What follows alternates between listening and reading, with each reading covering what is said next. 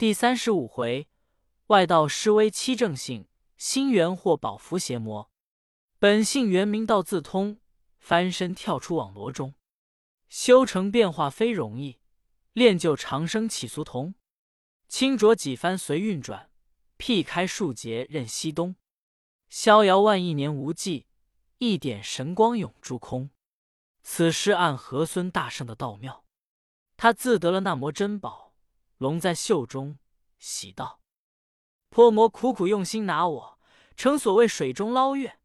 老孙若要擒你，就好似火上弄冰。”藏着葫芦，秘密的溜出门外，现了本相，厉声高叫道：“精怪开门！”旁有小妖道：“你又是甚人，敢来吆喝？”行者道：“快报与你那老泼魔，吾乃行者孙来也。”那小妖急入里报道：“大王，门外有个什么行者孙来了。”老魔大惊道：“贤弟，不好了，惹动他一窝蜂了。黄金绳线拴着孙行者，葫芦里现装着者行孙，怎么又有个什么行者孙？想是他几个兄弟都来了。”二魔道。兄长放心，我这葫芦装下一千人里，我才装了者行孙一个，又怕那什么行者孙？等我出去看看，一发装来。老魔道：“兄弟仔细，你看那二魔拿着个假葫芦，还向前翻雄赳赳，气昂昂走出门，高呼道：‘你是那里人士，敢在此间吆喝？’行者道：‘你认不得我。’家居花果山，祖贯水帘洞，只为闹天宫，多时罢争竞。如今幸脱灾，弃道从僧用，禀教上雷音，求金龟绝症。相逢也颇魔，却把神通弄，还我大唐僧上西参佛圣。两家罢战争，隔守平安境，休惹老孙骄，伤残老性命。那魔道。你且过来，我不与你相打，但我叫你一声，你敢应吗？行者笑道：“你叫我，我就应了；我若叫你，你可应吗？”那魔道：“我叫你，是我有个宝贝葫芦，可以装人；你叫我，却有何物？”行者道：“我也有个葫芦。”那魔道：“既有，拿出来我看。”行者就于袖中取出葫芦，道：“泼魔，你看。”晃一晃，复藏在袖中，恐他来抢。那魔见了，大惊道：“他葫芦是那里来的？怎么就与我的一般？纵是一根藤上结的，也有个大小不同，偏正不一，却怎么一般无二？”他便正色叫道：“行者孙，你那葫芦是那里来的？”行者尾的不知来历，接过口来就问他一句道：“你那葫芦是那里来的？”那魔不知是个见识，只道是句老实言语，就将根本从头说出道：“我这葫芦是混沌初分，天开地辟，有一位太上老祖解化女娲之名，炼石补天，普救阎浮世界。补到乾宫触地，见一座昆仑山脚下有一缕仙藤。”上接着这个紫金红葫芦，却便是老君留下到如今者。大圣闻言，就啜了他口气，道：“我的葫芦也是那里来的？”魔头道：“怎见得？”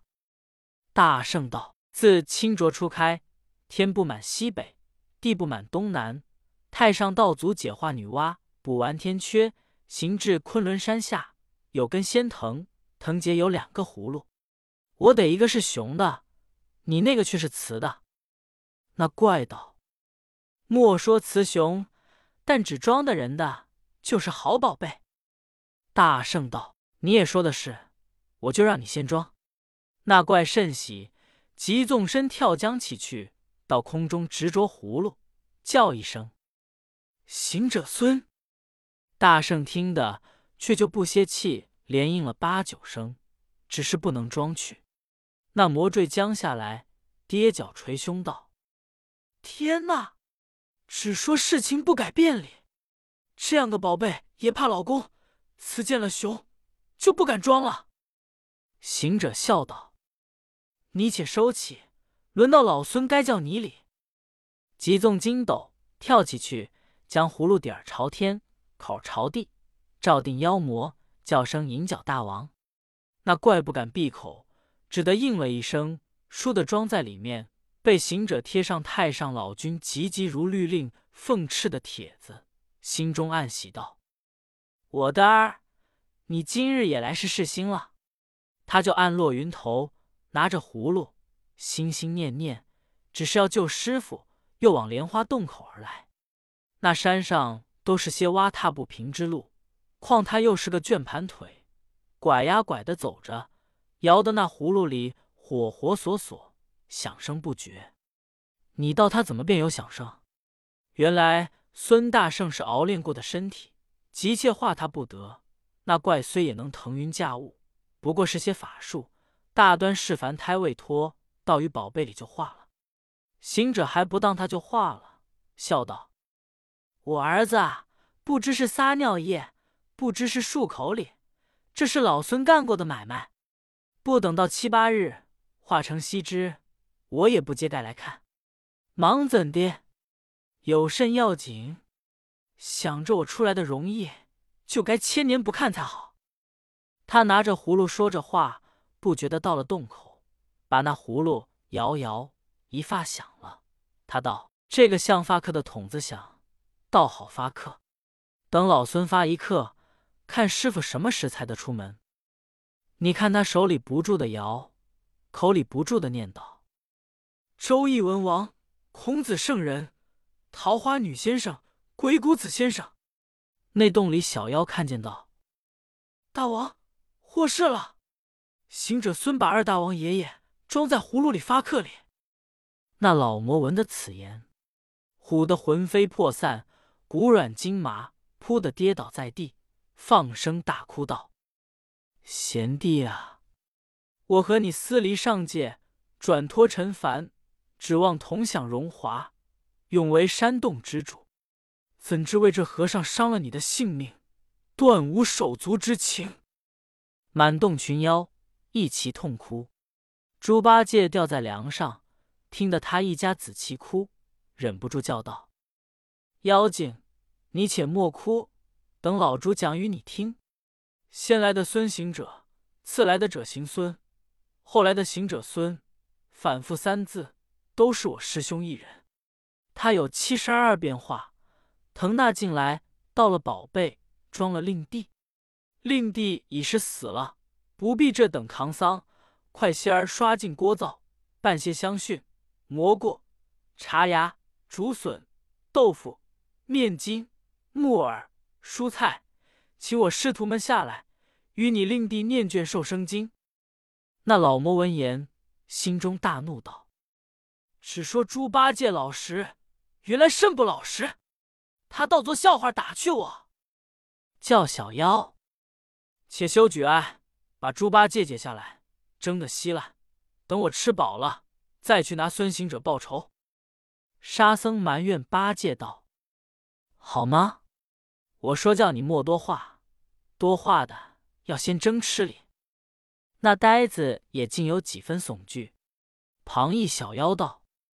大王，猪八戒不好争。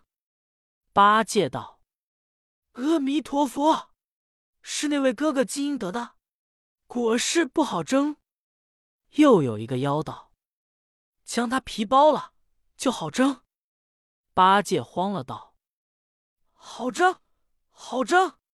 皮骨虽然粗糙，汤滚就烂。圈户，圈户！”正嚷处。只见前门外一个小妖报道：“行者孙又骂上门来了。”那老魔又大惊道：“这厮侵我无人！”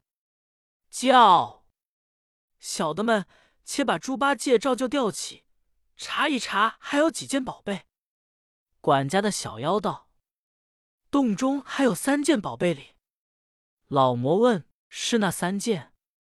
管家的道：“还有七星剑。”芭蕉扇与净瓶，老魔道：“那瓶子不中用，原是叫人，人应了就装的，转把个口诀儿教了那孙行者，倒把自家兄弟装去了。不用他，放在家里，快将剑与扇子拿来。”那管家的即将两件宝贝献于老魔。老魔将芭蕉扇插在后项衣领，把七星剑提在手中，又点起大小群妖，有三百多名，都教一个个拈枪弄棒。理所抡刀，这老魔却顶盔贯甲，罩一领赤艳艳的丝袍。群妖摆出阵去，要拿孙大圣。那孙大圣早已知二魔化在葫芦里面，却将他紧紧拴扣停当，撒在腰间，手持着金箍棒，准备厮杀。只见那老妖红旗招展，跳出门来，却怎生打扮？头上盔缨光艳艳。腰间带束彩霞仙，身穿铠甲龙鳞器，上罩红袍烈火燃。圆眼睁开光彻电，刚须飘起乱飞烟。七星宝剑轻提手，芭蕉扇子半遮肩。形似流云离海月，声如霹雳震山川。威风凛凛七天将，怒率群妖出洞前。那老魔急令小妖摆开阵势，骂道。你这猴子十分无礼，害我兄弟，伤我手足，卓然可恨。行者骂道：“你这讨死的怪物，你一个妖精的性命舍不得，似我师傅师弟连马四个生灵平白的掉在洞里，我心何忍？情理何干？快快的送将出来还我，多多贴些盘费，喜喜欢欢。”打发老孙起身，还饶了你这个老妖的狗命！那怪那荣芬说：“举宝剑劈头就砍。”这大圣使铁棒举手相迎。这一场在洞门外好杀。咦，金箍棒与七星剑对撞，霞光如闪电，悠悠冷气逼人寒，荡荡昏云遮岭雁。那个皆因手足情，歇而不放善；这个只为取经僧。毫厘不容缓，两家各恨一般仇，二处每怀生怒怨，只杀得天昏地暗鬼神惊，日淡烟浓龙虎战。这个咬牙错玉钉，那个怒目飞金焰，一来一往逞英雄，不住翻腾棒与剑。这老魔与大圣战经二十回合，不分胜负。他把那剑稍一指，叫声：“小妖齐来！”那三百余精一齐拥上，把行者围在该心。好大圣，公然无惧，使一条棒，左冲右撞，后抵前遮。那小妖都有手段，越打越上，疑似棉絮缠身，搂腰扯腿，莫肯退后。大圣慌了，即使个身外身法，将左胁下毫毛拔了一把，嚼碎喷去，喝声叫。变，一根根都变作行者。你看他长得使棒，短的抡拳，再小的没处下手，抱着孤拐啃金，把那小妖都打得星落云散。齐声喊道：“大王啊，是不邪也，难以乎哉！满地银山皆是孙行者了。”被这身外法把群妖打退，只瞥得老魔围困中间，赶得东奔西走。出入无门，那魔慌了，将左手擎着宝剑，右手伸于向后，取出芭蕉扇子，往东南柄丁火，正对离宫，呼啦的一扇子，钱将下来，只见那旧地上火光艳艳，原来这般宝贝平白的扇出火来。那怪物着实无情，一连扇了七八扇子，趁天赤地，烈火飞腾。好火！那火不是天上火，不是炉中火，也不是山头火，也不是灶底火，乃是五行中自然取出的一点灵光火。这扇也不是凡间常有之物，也不是人工造就之物，乃是自开辟混沌以来产成的珍宝之物。用此扇扇此火，黄黄叶叶就如电掣红霄，灼灼灰灰。却似霞飞降起，更无一缕青烟尽是满山赤焰，只烧得岭上松翻成火树，崖前百变作灯笼。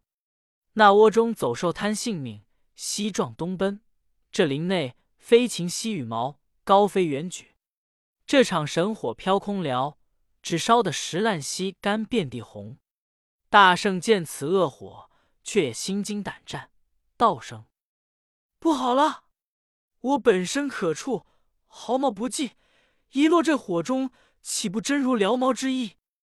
将身一抖，遂将毫毛收上身来。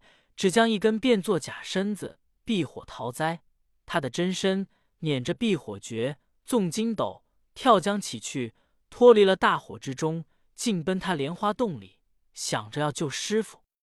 急到门前，把云头按落，又见那洞门外有百十个小妖，都破头蛇脚，肉绽皮开，原来都是他分身法打伤了的，都在这里生生唤唤，忍疼而立。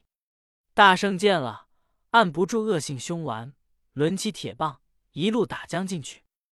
可怜把那苦练人参的功果稀，依然是块旧皮毛。那大圣打绝了小妖，撞入洞里，要解师傅。又见那内面有火光艳艳，唬得他手慌脚忙道：“罢了，罢了！这火从后门口烧起来，老孙却难救师傅也。”正悚惧处，仔细看时。呀原来不是火光，却是一道金光。他正了性，往里视之，乃阳之玉净瓶放光，却自心中欢喜道：“好宝贝耶！这瓶子曾是那小妖拿在山上放光，老孙得了，不想那怪又复搜去。今日藏在这里，原来也放光。你看他窃了这瓶子，喜喜欢欢，且不救师傅。”即抽身往洞外而走，才出门，只见那妖魔提着宝剑，拿着扇子从哪而来。孙大圣回避不及，被那老魔举剑劈头就砍。大圣急纵筋斗云，跳江起去，无影无踪的逃了不提。却说那怪道的门口，但见尸横满地，就是他手下的群精，慌得仰天长叹，止不住放声大哭道。苦哉，痛哉！有诗为证，诗曰：“可恨缘乖马猎完，灵胎转脱降尘凡。只因错念离天阙，致使忘形落此山。鸿雁诗群情切切，妖兵绝足泪潺潺。何时孽满开千锁，返本还原上玉关？”那老魔残惶不已，一步一声哭入洞内。只见那神物家火炬在，只落得静悄悄，没个人形，悲切切，愈加凄惨。独自个坐在洞中，踏伏在那石岸之上，将宝剑斜倚岸边，把扇子插于肩后，昏昏默默睡着了。这正是人逢喜事精神爽，闷上心来瞌睡多。话说孙大圣拨转筋斗云，伫立山前，想着要救师傅。把那净瓶儿牢扣腰间，进来洞口打探，见那门开两扇，静悄悄的，不闻消耗。随即轻轻一步潜入里边，只见那魔斜倚石岸，呼呼睡着。芭蕉扇退出肩衣，半盖着脑后。七星剑还斜倚岸边，却被他轻轻的走上前，拔了扇子，急回头，呼的一声跑将出去。原来这扇柄儿刮着那怪的头发，早惊醒他。抬头看时，是孙行者偷了，急慌忙执剑来赶。那大圣早已跳出门前，将扇子撒在腰间，双手抡开铁棒，与那魔抵敌。这一场好杀，脑坏泼妖王，怒发冲冠志，恨不过窝来囫囵吞，难解心头气。恶口骂猢狲：“你老大将人戏，伤我若干生，还来偷宝贝！”这场绝不容，定见存亡计。大圣贺妖魔，你好不知趣！徒弟要与老师争，雷卵焉能击十岁？宝剑来，铁棒去，两家更不留人意。一番二副赌输赢，三转四回失武艺。盖为取经僧，灵山参佛位，致令金火不相投，五行波乱伤和气。扬威耀武显神通，走石飞沙弄本事。交锋渐渐日将不，魔头力切先回避。那老魔与大圣战，经三四十合，天降晚矣，抵敌不住，败下阵来，竟往西南上，投奔压龙洞去不提。这大圣才安落云头，闯入莲花洞里，解下唐僧与八戒、沙和尚来。他三人托的灾危。谢了行者，却问妖魔那里去了。行者道：“二魔已装在葫芦里，想是这会子已化了。大魔才然一阵战败，往西南压龙山去气。盖洞小妖被老孙分身法打死一半，还有些败残回的，又被老孙杀绝，方才得入此处解放你们。”唐僧谢之不尽道：“徒弟啊，多亏你受了劳苦。”行者笑道：“诚然劳苦，你们还只是吊着受疼。我老孙再不曾住脚，比及地铺的铺兵还甚，反复里外奔波无已。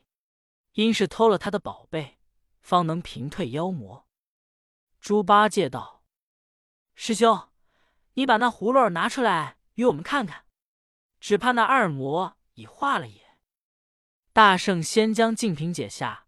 又将金绳与扇子取出，然后把葫芦拿在手道：“莫看，莫看！他先曾装了老孙，被老孙漱口，哄得他扬开盖子，老孙方得走了。我等切莫揭盖，只怕他也会弄宣走了。”师徒们喜喜欢欢，将他那洞中的米面菜蔬寻出，烧刷了锅灶，安排些素斋吃了，饱餐一顿，安寝洞中。一夜无辞，早又天晓。却说那老魔镜头压龙山，汇聚了大小女怪，被言打杀母亲，装了兄弟，绝灭妖兵，偷骗宝贝之事，众女怪一齐大哭，哀痛多时道：“你等且休凄惨，我身边还有这口七星剑，玉慧如等女兵都去压龙山后，会借外家亲戚。”断要拿住那孙行者报仇。说不了，有门外小妖报道：“大王，山后老舅爷率领若干兵卒来也。”老魔闻言，即换了缟素校服，躬身迎接。原来那老舅爷是他母亲之弟，名唤胡阿七大王。因闻得少山的妖兵报道，他姐姐被孙行者打死，假变解行，到了外甥宝贝。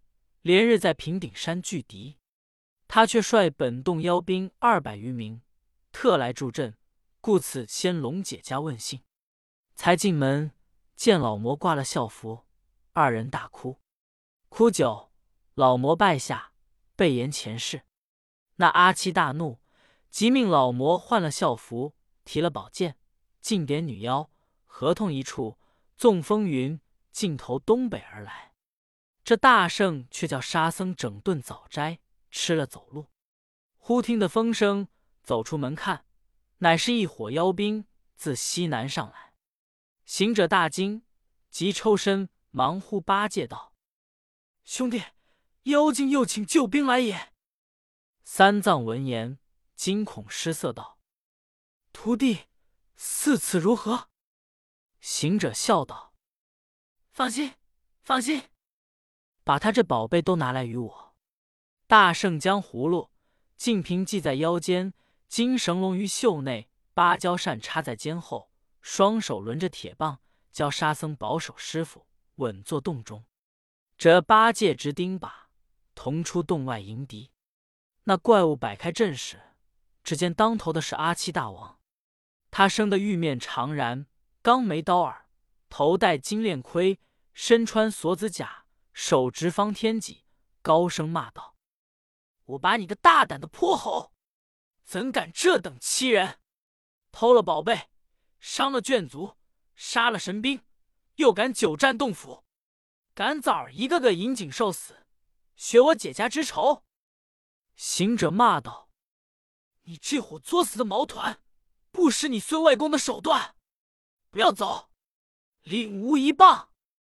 那怪物侧身躲过，使方天戟劈面相应。两个在山头一来一往，战经三四回合，那怪力软，败阵回走。行者赶来，却被老魔接住，又斗了三合。